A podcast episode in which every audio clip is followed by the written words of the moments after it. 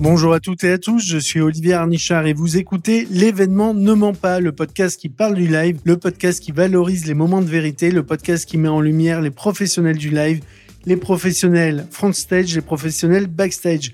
L'événement ne ment pas, on en parle vraiment. Yann, bonjour. Bonjour Fred. Bonjour Jérôme. Bonjour Olivier. Je voudrais euh, entendre vos mots et avoir votre définition de votre métier et de ce que vous faites. On est réalisateur de direct et, vraiment on fait le live euh, mm. euh, depuis 30 ans. C'est nous qui le fabriquons vraiment et qui dirigeons à la fois les caméras, les cadreurs, le son. on est comme un, entre guillemets un chef d'orchestre qui gère un, direct, soit un match de foot, soit un gros événement, soit une émission politique, soit euh, un jeu, un divertissement. J'avais un jour l'idée de défendre les couleurs de la France. Et je ne savais pas comment j'allais le faire finalement. Et je l'ai fait à travers, euh, à travers le rugby, à travers un maillot de rugby. Quand j'ai appris ma première sélection, euh, c'était en 97 pour le tournoi des, euh, des cinq nations. Et là, l'aventure a démarré pour ne plus s'arrêter pendant quasiment dix ans. Depuis Noël 2012, je suis le président du Loup Rugby. Il y a deux grandes missions. Essayer de faire performer l'équipe du Loup Rugby. Donc là, ben, c'est tout simplement de gagner des matchs et d'essayer d'aller chercher des titres. Ça peut être dans un mois, comme ça peut être dans 90 ans. J'espère que le plus vite sera le mieux, évidemment.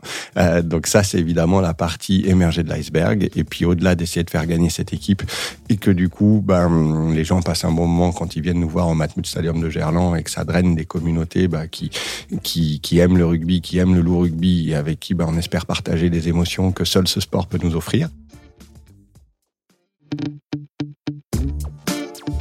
J'ai toujours pensé que le rugby permettait finalement euh, bah, de, de, de, voyager, de partager, euh, de, connaître d'autres cultures. Chacun a un rôle euh, à jouer pour que bah, l'ensemble se passe bien et que chacun amène sa pierre à l'édifice entre euh, le staff du loup lui-même, la sécurité, les hôtes et hôtesses d'accueil, l'accueil du public, le guidage, les serveurs dans les buvettes, les bénévoles. C'est 250 bénévoles aussi pour pour pouvoir organiser un match.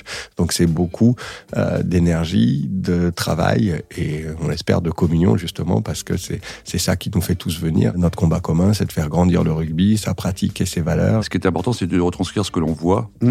et d'y apporter une touche supplémentaire de ce que les gens ne pourraient pas voir. On est là pour capter, souvent, et, en même temps pour aller montrer ce que les gens forcément ne voient pas ou aller chercher des sons, des, un regard d'un gardien, euh, un, chef d'orchestre qui tout d'un coup se retourne, quelqu'un dans le public qui tout d'un coup applaudit ou qui sourit ou qui, qui pleure.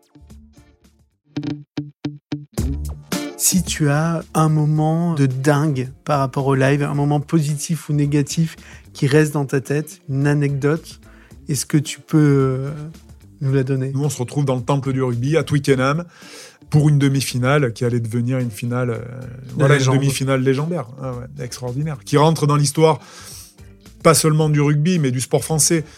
Et, je dis ça euh, avec la, plus grande humilité. Ce qui me, ce qui me fait dire ça, c'est que à chaque fois que je croise des, personnes qui me rappellent euh, cet événement-là, c'est marrant parce que ces personnes-là savent exactement l'endroit où elles étaient et avec qui elles étaient.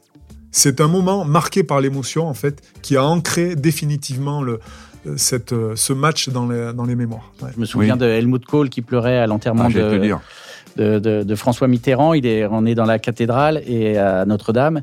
Et tout d'un coup, je surveille Helmut Kohl et là, je le vois pleurer. Et voilà, ça, c'est l'image que nous, c'est notre métier, c'est d'aller chercher ça. Alors, je vais même aller plus loin que toi parce que je me souviens, parce qu'à l'époque, je bossais pour toi. Donc, euh, et tu n'avais de cesse que de chercher l'alarme des Call. Et quand j'ai filmé la finale de Roland Garros, euh, le jour où Federer a gagné, mhm. alors qu'il est jamais souriant, jamais, tu vois. j'ai eu de cesse que de chercher l'émotion et j'ai eu sa larme. On va jouer à l'époque en quart de finale à l'extérieur à Toulon, qui à l'époque avait une équipe de galactique avec euh, parmi les meilleurs joueurs du monde. Euh, et il se trouve qu'on fait match nul, donc il y a les prolongations, rematch nul pendant les prolongations. Et là, le stade comprend qu'en cas d'égalité, on est devant parce qu'on avait mis un essai de plus que. C'est au stade Mayol qui est un peu mythique dans, dans le rugby. Il y a une vraie belle ferveur.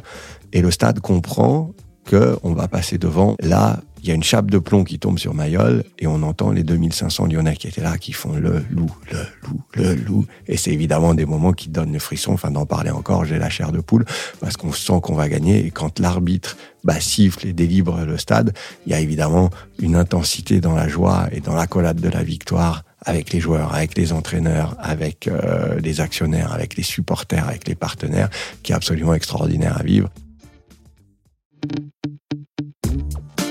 Tu parlais d'anecdotes qu'on peut raconter, et il y a toutes celles qu'on ne peut pas raconter.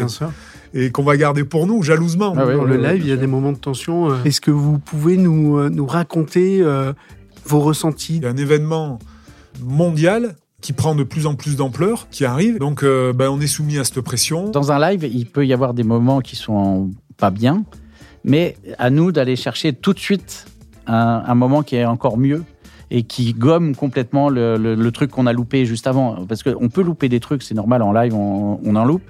Mais si on arrive après à, trouver un autre événement, un, autre regard, une autre image qui tout d'un coup fait oublier tout le reste, parce que c'est l'image qui va rester. C'est ce qu'on appelle, nous, marcher à côté de la grande histoire. Donc, merci à tous les invités. Merci à vous également qui avez écouté euh, très nombreux l'événement de Mampa. Merci pour vos retours.